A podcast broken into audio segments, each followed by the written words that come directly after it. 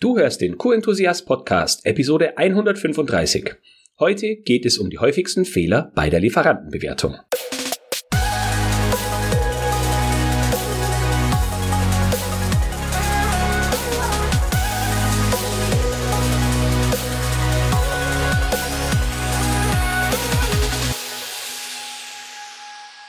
Ein enthusiastisches Hallo und willkommen zu einer neuen Podcast-Episode.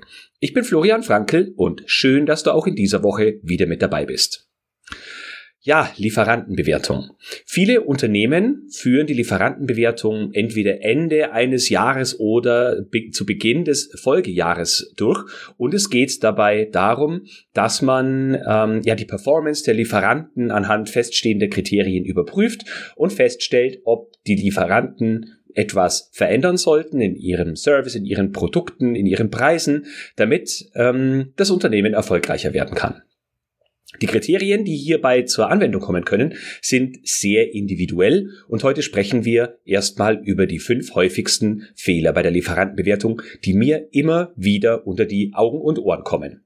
Zunächst möchte ich aber noch etwas zur Episode 133 nachschieben. Da hat die Serie zum Thema Lieferantenmanagement ihren Anfang genommen und wir haben über sechs Begriffe gesprochen, die aus meiner Sicht zum Lieferantenmanagement dazugehören.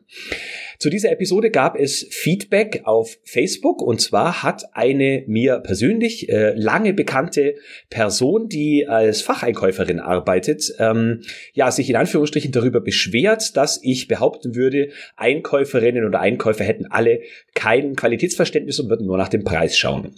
Tatsächlich habe ich in dieser Episode davor gewarnt, dass Qualitätsmanagerinnen und Qualitätsmanager ähm, qualitätsrelevante Aufgaben dem Einkauf komplett überlassen und sich da gar nicht involvieren involvieren.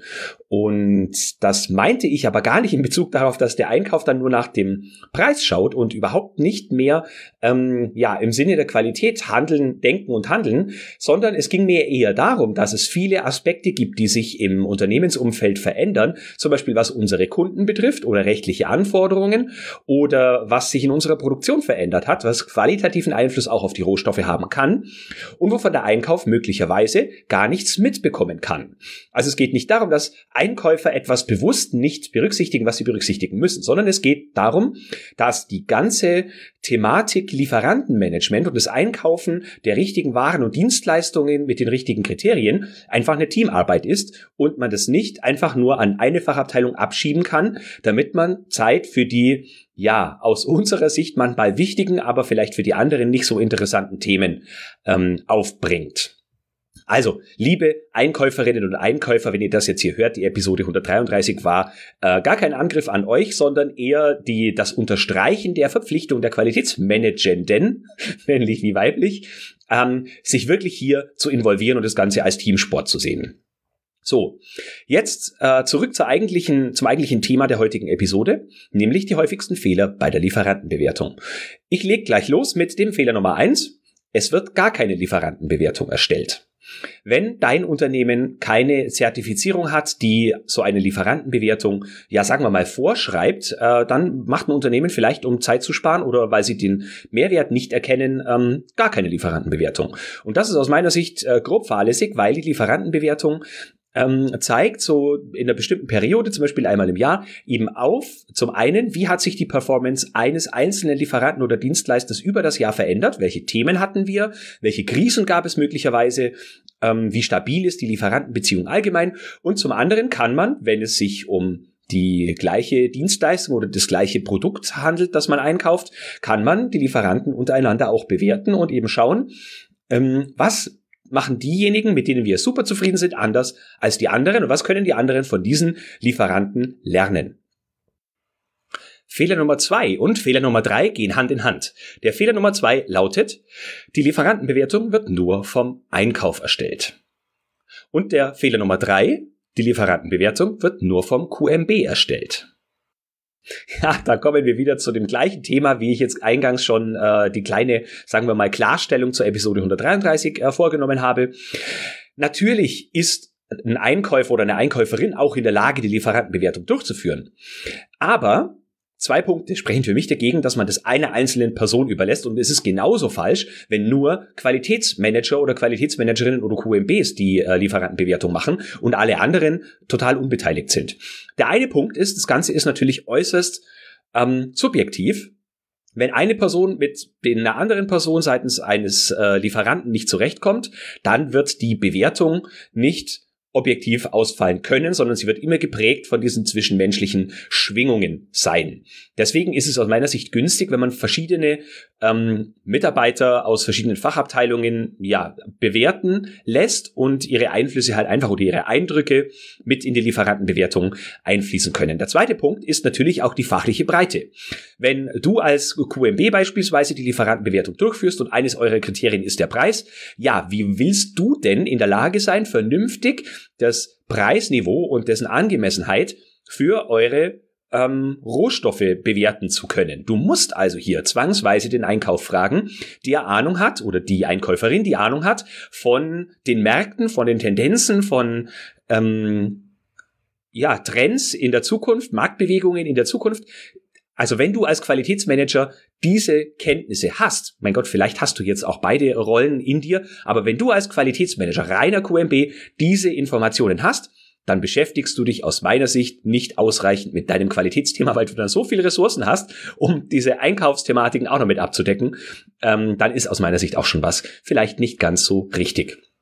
In der Episode 133 habe ich über fünf Kriterien, klassische Kriterien gesprochen, die man bei der Lieferantenbewertung berücksichtigen kann und mindestens eine Person pro Kriterium solltest du mit einbinden und zwar die Person, die sich in Prozess ähm, am besten auskennt und eben hier die meiste Erfahrung und das meiste Fachwissen hat. Also sind es mindestens fünf Personen, die du hier mit einbinden kannst. Fehler Nummer vier. Die Basis wird nicht mit einbezogen.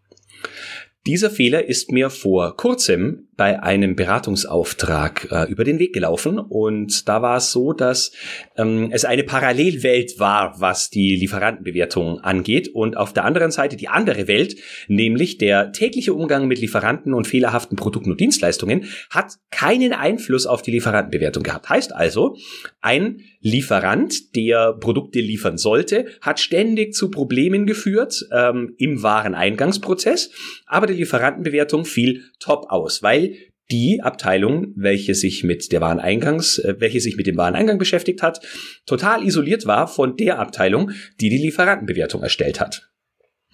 Was ist jetzt ganz genau das Problem? Das Problem ist, dass ein Lieferant entweder eine viel zu gute oder eine viel zu schlechte Bewertung bekommt und überhaupt gar keine Chance kriegt, sich der wahren Thematik anzunehmen, also womit ihr konkret in eurem Tagesgeschäft Probleme habt. Deshalb muss die Basis, also diejenigen, die die Produkte und Dienstleistungen einsetzen, anwenden und auch da fundierte Rückmeldung geben können, muss mit einbezogen werden. Jetzt geht's vielleicht nicht immer, dass man einen Lieferantenbewertungsbogen an Produktionsmitarbeitende schickt und sagt, jetzt füllt es mal bitte aus, sondern man muss vielleicht zu einem kleinen Termin einladen oder ein kurzes Gespräch mit den Leuten machen, dass du oder wer auch immer für die Lieferantenbewertung verantwortlich ist, hauptverantwortlich ist, ähm, dass du dir die Informationen eben holst. Auf jeden Fall muss die Lieferantenbewertung die tatsächlichen Gegebenheiten bei euch im Unternehmen widerspiegeln. Eben fair und so objektiv und konkret wie möglich. Wenn nämlich auch mit einem Lieferanten ständig Probleme auftreten und über die Jahre hinweg die Probleme nicht geringer wurden, dann hat beispielsweise eure Einkaufsabteilung vielleicht auch ein Argument mehr, wenn es um das Thema Preisverhandlung geht. Zu guter Letzt der Fehler Nummer 5 ist, der Lieferant erhält sein Ergebnis nicht. Manche Unternehmen führen doch tatsächlich die Lieferantenbewertung durch, weil sie glauben, es ist eine Anforderung der ISO 9001 oder eines anderen, einer anderen Norm oder eines anderen Standards, dass man eine Lieferantenbewertung haben muss, einfach damit sie da ist und Auditoren zufrieden sind. Dann verfehlt das ganze Programm aber seine Wirkung, weil die Wirkung entsteht ja erst dadurch, dass wir die Lieferantenbewertung an die Lieferanten senden, beziehungsweise mit ihnen vielleicht sogar ein Telefonat oder einen Vororttermin bei uns oder bei ihnen machen, um mit ihnen die Themen eben durchzusprechen. Womit seid ihr konkret zufrieden? Womit seid ihr unzufrieden? Woran kann man noch etwas verändern oder woran sollten beide Parteien arbeiten, um einen besseren Prozessfluss, um eine gesündere und für beide Seiten fruchtbarere Zusammenarbeit zu erreichen? Wenn du jetzt also den Lieferanten ihr Ergebnis überhaupt gar nicht nicht schickst, wie sollen sie denn wissen, was sie ändern müssen? Diesen Fehler solltest du auf alle, alle Fälle vermeiden. Natürlich besteht die Möglichkeit, dass Lieferanten mit eurer Bewertung nicht einverstanden sind und die Sache ganz anders sehen. Aber auch das wiederum hat Potenzial, denn du kannst dann das Eigenbild und das Fremdbild, also das Eigenbild, das der Lieferant von sich hat und das Fremdbild, das ihr eben vom Lieferanten habt, abgleichen. Gucken, wo hat der Lieferant möglicherweise recht, wo sind es persönliche Befindlichkeiten, die bei euch im Unternehmen auftreten und die nichts mit der Leistung, der Lieferung und der Dienstleistung zu tun haben. Manchmal sind solche Gespräche nicht angenehm, wenn man sie aber durchführt und hinterher zu einem Konsens findet, dann ist es wiederum ein Argument mehr für eine sinnvollere und bessere Zusammenarbeit in Zukunft. Hier schließt sich ein Stück weit der Kreis zur Episode 134, wo ich über Lieferantenbeziehungen gesprochen habe. Immer fair und respektvoll, aber hart in der Sache mit den Lieferanten sprechen. Umgekehrt solltest du als Lieferant das auch mit deinen Kunden machen. Hart aber fair quasi äh, oder hart aber herzlich, wie so eine uralte Fernsehserie aus den 80er Jahren so schön gesagt hat. Ähm, so solltet ihr miteinander äh, zusammenarbeiten. Dann können beide Seiten bestmöglich davon profitieren und die Zusammenarbeit kann dann sogar wesentlich mehr Spaß machen als vorher. So, das waren die fünf Tipps. Einmal mehr möchte ich zum kostenfreien Webmeeting mit dem Thema vom Lieferanten zum strategischen Partner qualitative Teamentwicklung mit Lieferanten und Dienstleistern einladen. Es gibt insgesamt vier Termine und wenn du dich anmeldest, dann bist du quasi für alle vier Termine angemeldet und kannst dir aussuchen, ob du an einem oder mehrere dieser Termine teilnehmen wirst. Ich spreche in diesem Webmeeting vor allem über meine Erfahrungen mit Lieferantenmanagern und mit Einkäufern und mit Lieferanten natürlich und ich habe ein paar Beispiele für dich mitgebracht, wie man nicht mit Lieferanten umgeht, wenn man das Ziel hat, dass man gute Produkte und Dienstleistungen und eine saubere Zusammenarbeit hinbekommt. Den Link zur Anmeldung findest du unter www.q-enthusiast.de slash Webinar. Ich freue mich, wenn du mit dabei bist und ich verspreche dir, es lohnt sich, auch wenn du nicht in der Verantwortung bist, Lieferanten zu managen. So, das war's für heute. Herzlichen Dank fürs Zuhören. Ich wünsche dir eine schöne restliche Woche und hoffe, wir hören uns nächste Woche wieder. Bis dahin, bleib enthusiastisch und denk immer daran, Qualität braucht kluge Köpfe. So wie dich.